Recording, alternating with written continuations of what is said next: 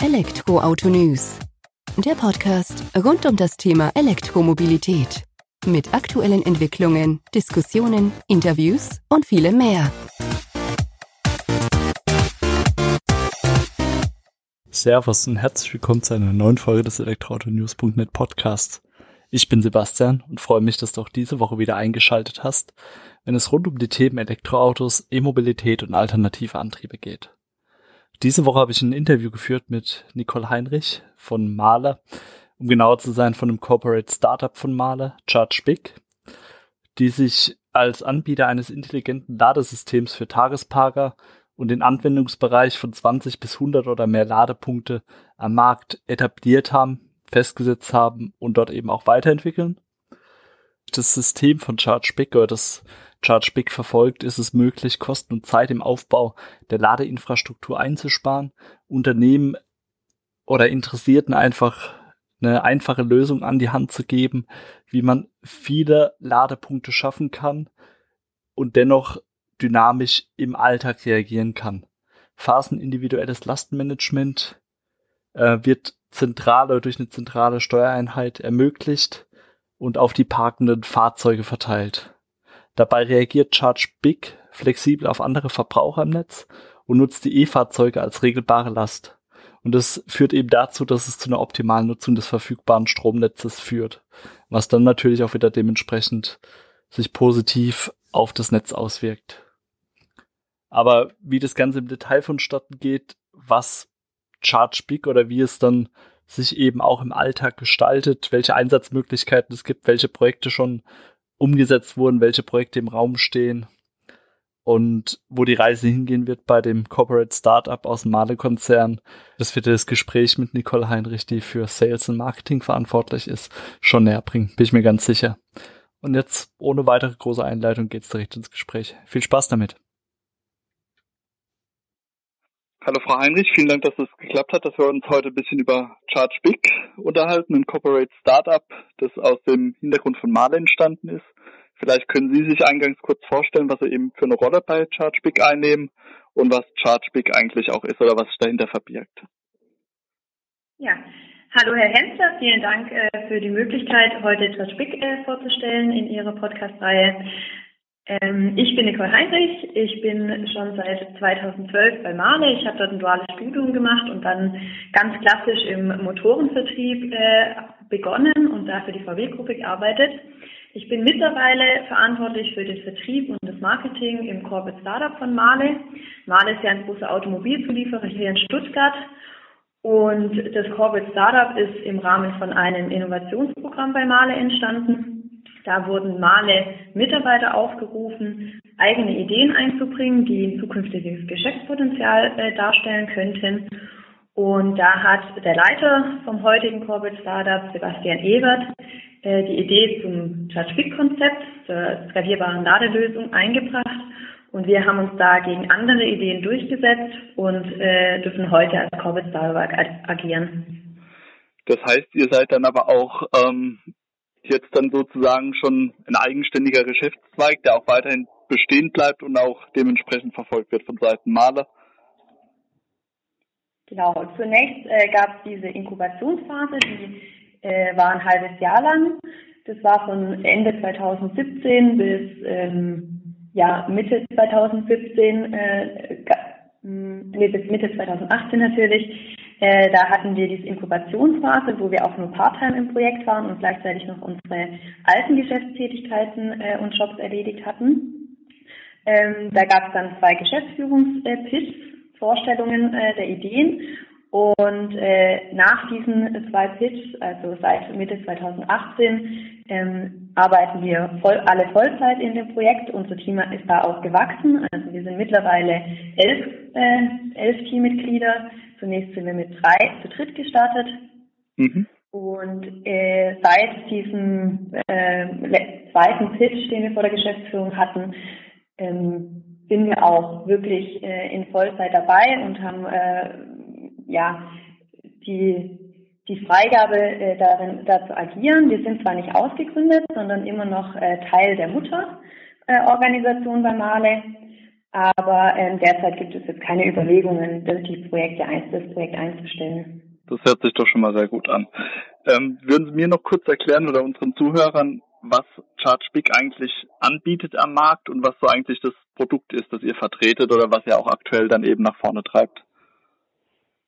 Genau, also wir haben uns äh, am Markt umgesehen und haben äh, folgende Lösung äh, als äh, ja nicht vorhanden oder äh, als zu wenig bearbeitet gesehen. Wir haben das Thema Einzelladelösungen äh, äh, für, für den Heimanwendungsbereich. Da gibt es genug Anbieter, die das, die das tun. Wir haben das Thema DC-Ladeinfrastruktur ähm, für den Bereich am Laden an der Autobahn. Da gibt es auch sehr viele äh, Hersteller, die sich da zusammentun, wo es auch ähm, ja, so jemand wie Ionity gibt, die in großen Konsortien äh, das Thema bearbeiten.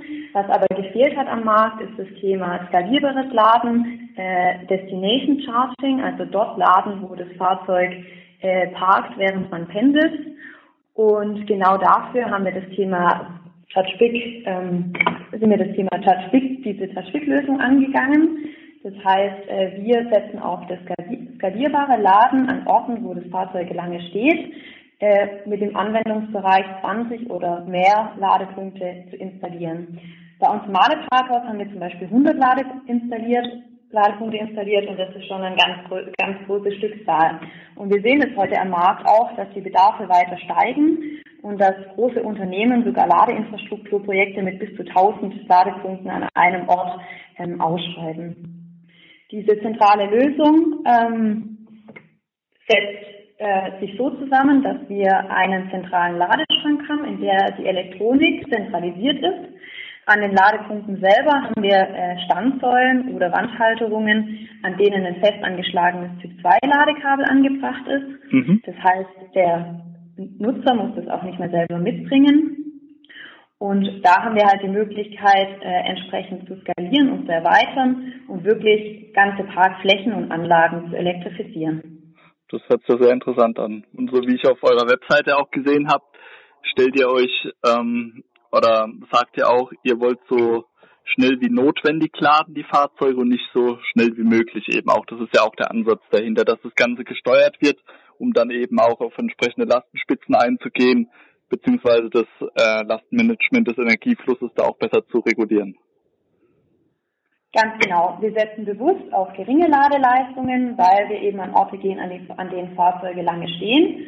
Und für äh, die Pendlerstrecke, wenn man sich das mal wirklich vor Augen führt, in der Regel ist das Fahrzeug äh, eigentlich ein Stehzeug. Äh, 23 Stunden am Tag steht das Fahrzeug und äh, eine Stunde wird es bewegt. Und genau diese äh, Stehzeit, die möchten wir nutzen, um das Fahrzeug zu laden. Das heißt, wir setzen Laden gleich äh, Parken, Parken gleich Laden, nicht das Thema äh, Tanken gleich laden, so wie wir das beim Thema äh, Schnellladen ähm, eigentlich eher fokussieren oder wie das eher fokussiert wird. Und äh, gerade um diese Pendlerstrecke, äh, die man ja auch mit 40 Kilometer, 40 bis 50 Kilometer beziffern kann, äh, um die nachzuladen, äh, reichen geringe Ladeleistungen und längere Stehzeiten aus. Das heißt, wenn ich dann, oder gerade ein Beispiel von eurem Maderparkhaus mit den 100 Ladepunkten, die ihr da jetzt eben aufgebaut habt, wenn ich da morgens mein Fahrzeug abstelle, dann sieben bis acht Stunden auf der Arbeit bin und wieder heimfahre, dann reicht das eben vollkommen aus, um diese Strecke dann auch wieder rein elektrisch zurücklegen zu können. Ganz genau. Und im Moment äh, sind ja auch noch sehr viele Plug-in-Hybride ähm, im Feld und äh, auch die, äh, die Anzahl der Plug-in-Hybride nimmt deutlich zu. Und äh, die Fahrzeuge können auch gar nicht so hohe Ladeleistungen ähm, durch ihre Ladegeräte äh, verarbeiten oder damit so mit so hohen Ladeleistungen laden. Das heißt, äh, für diese Kombination aus vielen Plug-in-Hybriden, aus langen Stehzeiten, aus ähm, Pendlerstrecken, die äh, nicht wirklich von 0 bis 100, sondern vielleicht auch nur von äh, 50 bis 70 SOC, die das äh, vollladen müssen oder nachladen müssen. Da ist dieses äh, Konzept äh, das Passende. Ja, definitiv. Oder hört sich auch so danach an. Ähm, ihr steuert es. Ja. Gerne. Vielleicht hier noch ergänzend äh, das Thema, wenn wir jetzt hier gerade das Parken äh, beim Arbeitgeber angesprochen haben, da ist natürlich auch besonders äh, von Vorteil, dass wir ähm, Photovoltaik integrieren können oder Photovoltaikstrom äh, nutzen können zum Laden der Elektrofahrzeuge, weil die natürlich tagsüber beim Arbeitgeber stehen und ähm, dann eben auch der Photovoltaikstrom, der dort beim Arbeitgeber produziert wird, direkt zum Laden genutzt werden kann. Und so können wir auch einen Beitrag ähm, im, zur äh, Energiewende im Verkehrssektor bei, äh, zusteuern, weil wir eben wirklich Photovoltaikstrom dann nutzen, wenn er entsteht. Das hört sich gut an. Das wäre auch noch ein Punkt, wo ich drauf zu sprechen gekommen wäre. Dazu dann auch gleich mal eingehakt noch. Das heißt aber, wenn jetzt der Arbeitgeber, der so ein System von euch installiert, keine Photovoltaikanlage hätte, würde die aber zumindest sicherstellen oder anbieten, dass mit grünem Strom geladen wird, also aus regenerativen Energiequellen. Mhm. Vielleicht hier nochmal, äh, hole ich mal nochmal ein bisschen aus. Gerne. Also wir von Verspick äh, bieten natürlich nicht nur die Ladehardware an, sondern auch das Thema Projektierung, Installation, Servicewartung und auch den Betrieb von Ladeinfrastruktur. Und ähm, wenn wir CPO, also Betreiber der Ladeinfrastruktur sind, setzen wir natürlich immer auf Grünstrom. Ähm, wenn aber der Kunde selbst der Betreiber sein möchte, dann haben wir das nicht immer in der Hand. Aber wenn man sich das mal äh, am Markt vor Augen führt, also sehr viele Betreiber äh, nutzen heute Grünstrom zum Laden von Elektrofahrzeugen, das natürlich auch einen sehr nachhaltigen äh, Ansatz hat und äh, optimal ist. Und Genau, äh, auch wenn man sich die Fördermöglichkeiten äh, auf, dem, auf dem Markt entsprechend anguckt, viele Fördermöglichkeiten setzen voraus, dass man äh, Grünstrom zum Laden der Fahrzeuge benutzt, um überhaupt diese Förderungen äh, äh, zu erhalten oder bewilligt zu bekommen. Ja gut, ist ja an sich auch sinnvoll, wenn wir da den dem Klimawandel entgegentreten wollen, sozusagen, dass wir da dann nicht auf Energie aus ähm, Kohlekraft oder ähnlichem setzen dann eben. Ähm, jetzt genau. würde ich gerne mal den Sprung kurz zurück machen zu dem Laden, wo Sie ja auch gesagt haben oder wo Sie zugestimmt haben, eben so schnell wie notwendig laden.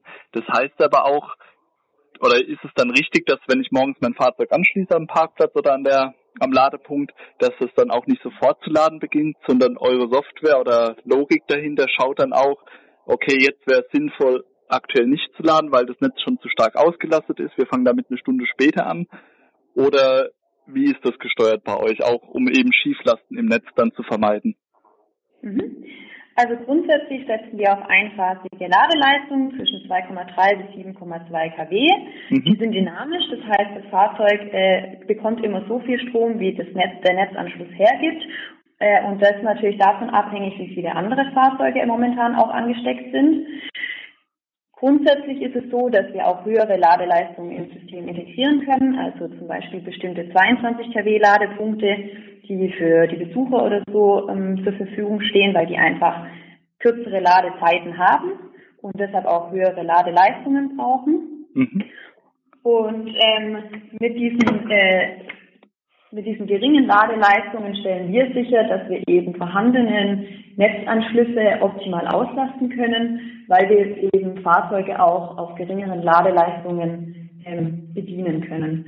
Und bei uns ist es so, dass wir nicht sequenziell laden. Das ist das, was auch andere Anbieter machen oder was Sie gerade erwähnt haben. Also wenn sich bei uns jemand äh, freischaltet und den Ladevorgang startet, dann kriegt er immer direkt Strom. Äh, kommt eben darauf an, wie viele Fahrzeuge auch angesteckt sind oder was äh, das Fahrzeug selber auch ziehen kann, ähm, mit, welchem, mit welcher Ladeleistung da gestartet wird. Aber äh, unsere Fahrzeuge bekommen immer direkt Strom. Okay. Und laden nicht sequenziell oder pausieren auch nicht während dem Laden. Ähm, grundsätzlich ähm, Genau, steuern wir dann mit einem First-Come, First-Serve-Prinzip. Das heißt, der, der sich als erstes ansteckt, bekommt zuerst Ladestrom und kommen dann weitere Fahrzeuge hinzu. Dann werden die, die zuerst da waren, auch ähm, runterreguliert und äh, die weiteren äh, Fahrzeuge eben in der Ladeleistung hochgezogen. Okay, nee, hört sich ja logisch an, sage ich mal, von dem Ansatz her dann natürlich auch, dass diejenigen, die zuerst kommen, dann auch mit Strom versorgt werden, um dann weil man ja auch davon ausgehen kann, dass die wahrscheinlich dann auch wieder eher früher gehen. Wenn ich jetzt mal so rein von der Arbeitszeit ausgehe, wenn man da lädt, dann kommt ja derjenige, der früher kommt, wird ja auch wieder früher die Arbeitsstelle verlassen in der Regel. Von daher ist der Ansatz ja vollkommen nachvollziehbar. Ähm, Und bei den, ja. bei den äh, Nutzern, die äh, zumindest, zumindest zum, äh, zum Beispiel dringlicher wieder weg müssen, gibt es auch die Möglichkeit, in unserer App äh, das äh, Priority Charging zu wählen. Das heißt, äh, den Button zu drücken, für, dass man da äh, eine äh, statische 7,2 kW ähm, als die maximale einphasige Ladeleistung entsprechend erhält. Ähm, je nach Mandanten und B2B-Kunden, den wir entsprechend bedienen, also je nachdem, an welchem Standort und bei welchem Kunden wir die mhm. Ladeinfrastruktur aufgebaut sind, haben, kann es aber sein, dass es dann halt eben mehr kostet. Klar. Jetzt genau. der Priority-Button, das hört sich interessant an. Ähm, haben Sie da auch schon Erfahrungen aus der Praxis sammeln können, ob der, ich sag mal, auch mit Rücksicht auf die Kollegen dann genutzt wird? Oder gibt es dann auch so die typischen Nutzer, die jeden Morgen reinkommen und da drauf drücken? Oder ist es, ja, also für mich hört sich das eher nach einer Erziehungsmaßnahme an, dass man da die Nutzer von so einem System dann auch erstmal dahin bringt und sagt, okay, der Knopf wird halt auch nur gedrückt, wenn du das tatsächlich brauchst, weil das ja ansonsten vielleicht zum Nachteil der anderen Ladenden gehen könnte. Ja, ganz genau. Also das ist äh, die richtige Einschätzung. Grundsätzlich haben wir bisher Kundenprojekte immer ohne Freischaltung und Abrechnung umgesetzt im Moment. Ähm, also die, die wir alle im letzten Jahr umgesetzt haben, die äh, verzichten auf das Thema Freischaltung, weil sie eigentlich auf dem eigenen Betrieb, Betriebshof sind und es nicht brauchen.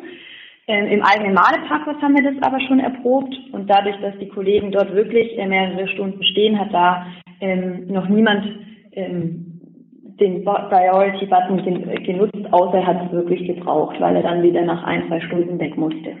Okay, das heißt, es wäre also eher ein Thema dann, ich sag mal, für Parkhäuser an Flughäfen oder in Tiefgaragen, die damit ausgerüstet werden, wo dann halt auch nicht nur das eigene Firmenpersonal unterwegs ist, sondern dann eben verschiedenste potenzielle Kunden für euer System, also Kunden, die das, äh, die dort laden wollen eben.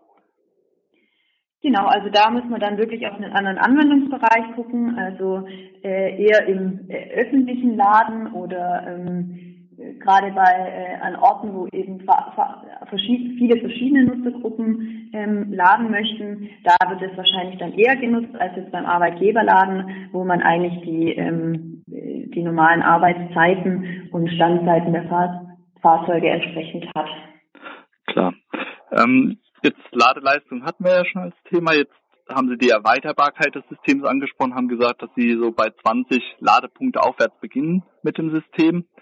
Das heißt, ich könnte jetzt auch, wenn ich sage als Arbeitgeber oder als Anbieter von eurem System oder Nutzer eures Systems dann, dass wir mit den 20 Ladepunkten starten, könnte dann aber auch in einem halben Jahr ja sagen, okay, wenn ich sehe, das kommt an, die alternativen Antriebe nehmen vielleicht zu bei uns auch oder die Nutzung davon, dann könnte man das Ganze auch noch skalierbar oder nach oben skalieren. Mhm.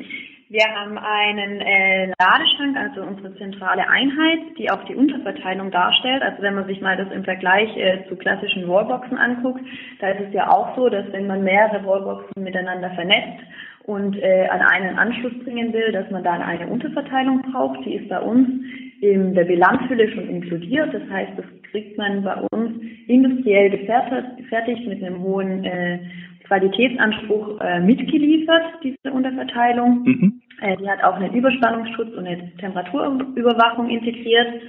Und genau äh, diese Unterverteilung, die kann bei uns äh, bis zu 36 Ladepunkten beinhalten.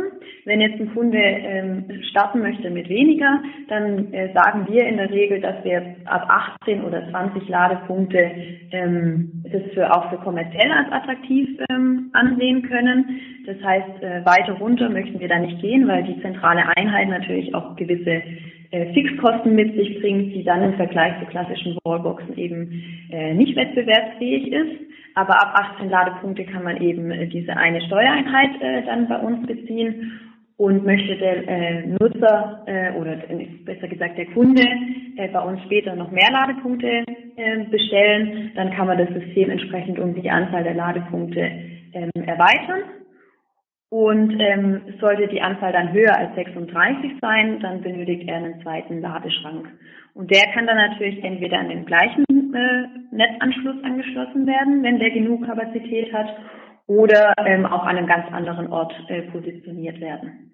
Okay, also das heißt, ich sag mal, wenn ich mit den 20 starten würde, hätte ich dann schon mal noch 16 ähm, Ladepunkte nach oben frei, ohne dass ich dann nochmal das äh, System sozusagen äh, aufrüsten müssten.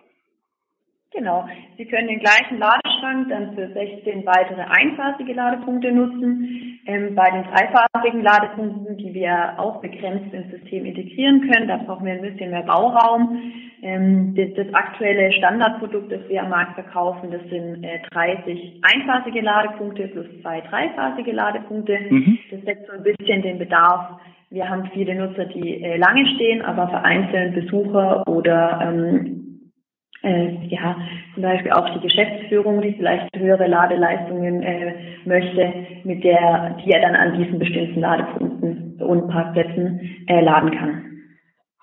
Das hört sich doch gut an und wäre jetzt auch auf meine nächste Phase, äh, Frage eingegangen, ob man das eben auch mischen kann, die ganze Geschichte, dass man sagt, wir rüsten den Hauptteil eben mit dem langsam ladenden Ladepunkten aus, bieten dann aber natürlich auch noch die Option, einen Teil davon für die Schnelllader oder für die schnellere Ladung durch Typ 2 Ladeanschlüsse eben im 22 kW Bereich anzubieten. Genau, das ist möglich. Was wir natürlich auch machen können, wir arbeiten mit vielen Partnern zusammen, auch mit anderen Ladeinfrastrukturherstellern. Und äh, wenn dann wirklich auch Bedarfe sind, dass man äh, DC-Ladeleistung, also wirklich Schnellladeleistung an den Standorten be äh, benötigt, dann kann man auch diese Hardware integrieren und trotzdem mit dem Touchfix-System kombinieren und auch mit unserer Freischaltung über unsere App äh, entsprechend bedienen. Okay, und jetzt ähm, so hauptsächlich seid ihr aktuell Firmenparkhäuser, wo ihr selbst ein, ich sag mal, den Startschuss sozusagen gegeben habt mit euren 100 Ladepunkte im Male-Parkhaus. Äh, Flughäfen sind angedacht, ähm, Parkplätze von Flottenbetreiber standen oder stehen auf Plan, so wie ich das mitbekommen habe. Und jetzt müsst ihr euch ja eigentlich diese Woche dann mit reingespielt haben, dass das äh, Bundeswirtschafts- und Bundesin Bundesinnenministerium ja den ähm, Entwurf zum Aufbau von gebäudeintegrierten Lade- und Leitungsinfrastrukturen verabschiedet hat für E-Mobilität. Das heißt, auch neue große Neubauten sollen künftig mit äh, Ladepunkten ausgestattet sein. Und gerade wenn es dann um, ich sag mal, Gebäude mit vielen Wohnungen geht oder vielen Parkplätzen, könnte ja auch dort ChargeBig zum Einsatz kommen. Mhm.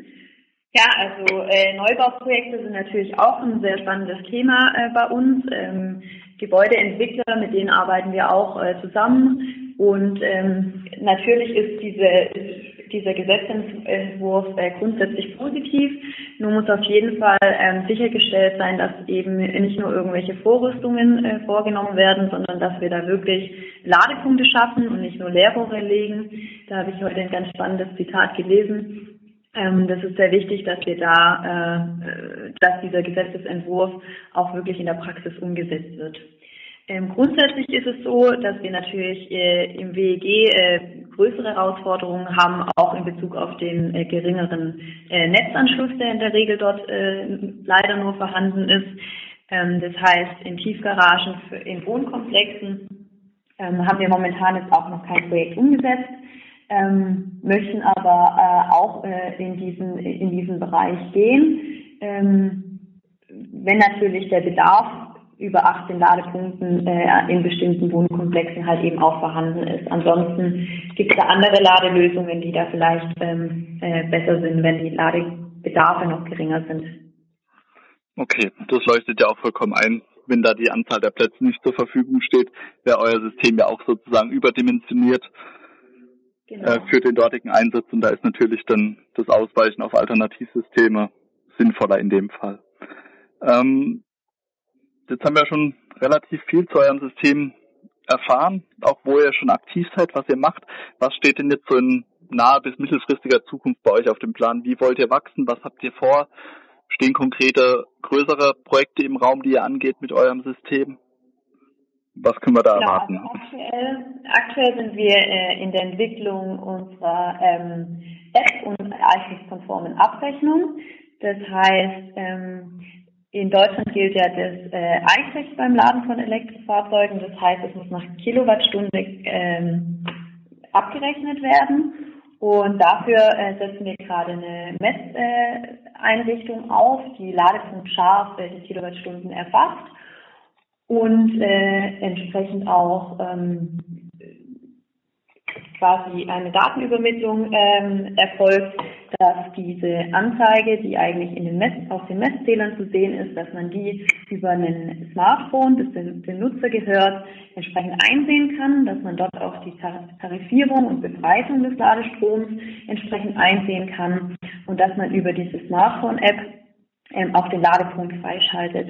Das heißt, ein Ladestecker bei uns, der ja fest angeschlagen ist, was die Bedienbarkeit und Nutz, äh, Nutzerfreundlichkeit deutlich erhöht, ähm, der hat einen QR-Code aufgebracht und dieser QR-Code wird über unsere ähm, App, äh, über die Kameraeinstellung entsprechend äh, eingescannt und dann wird man direkt auf die Webanwendung oder eben auf äh, die äh, App weitergeleitet und kann dort durch Eingabe von ähm, den, der E-Mail-Adresse und den äh, Zahlungsdaten den Ladevorgang starten.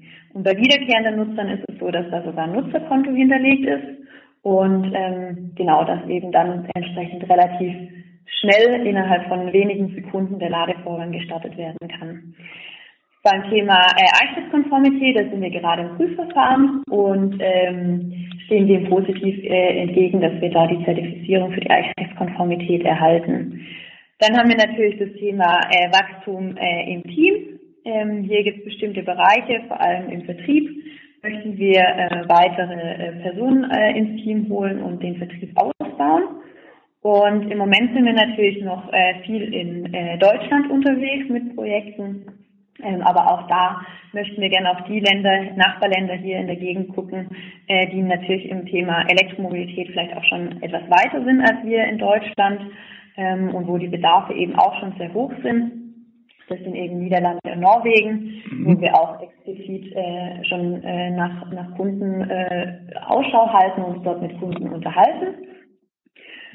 Genau, und äh, konkrete Projekte, da darf ich jetzt leider äh, noch nichts dazu sagen, aber äh, wir sind mit sehr vielen äh, Kunden aktuell im Gespräch und ähm, sehen da auch viele Potenziale für dieses Jahr. Gut, das hört sich doch interessant an. Dann würde ich mal von meiner Seite aus sagen, vielen Dank für das Gespräch. Das war doch ein guter Überblick über ChargePick und wir können uns ja gerne im Laufe des Jahres dann vielleicht nochmal unterhalten, wie sich das mhm. Ganze dann entwickelt hat und ja, wo er denn dann schlussendlich am Jahresende steht. Okay, ja, sehr gerne. Gut, dann vielen Dank, Frau Heinrich, für das Gespräch. Ja, vielen Dank, Herr Hensler. Kurz und knapp ist anders, aber das ist ja auch überhaupt kein Problem. War ein sehr interessantes Gespräch mit Frau Heinrich, wie ich finde.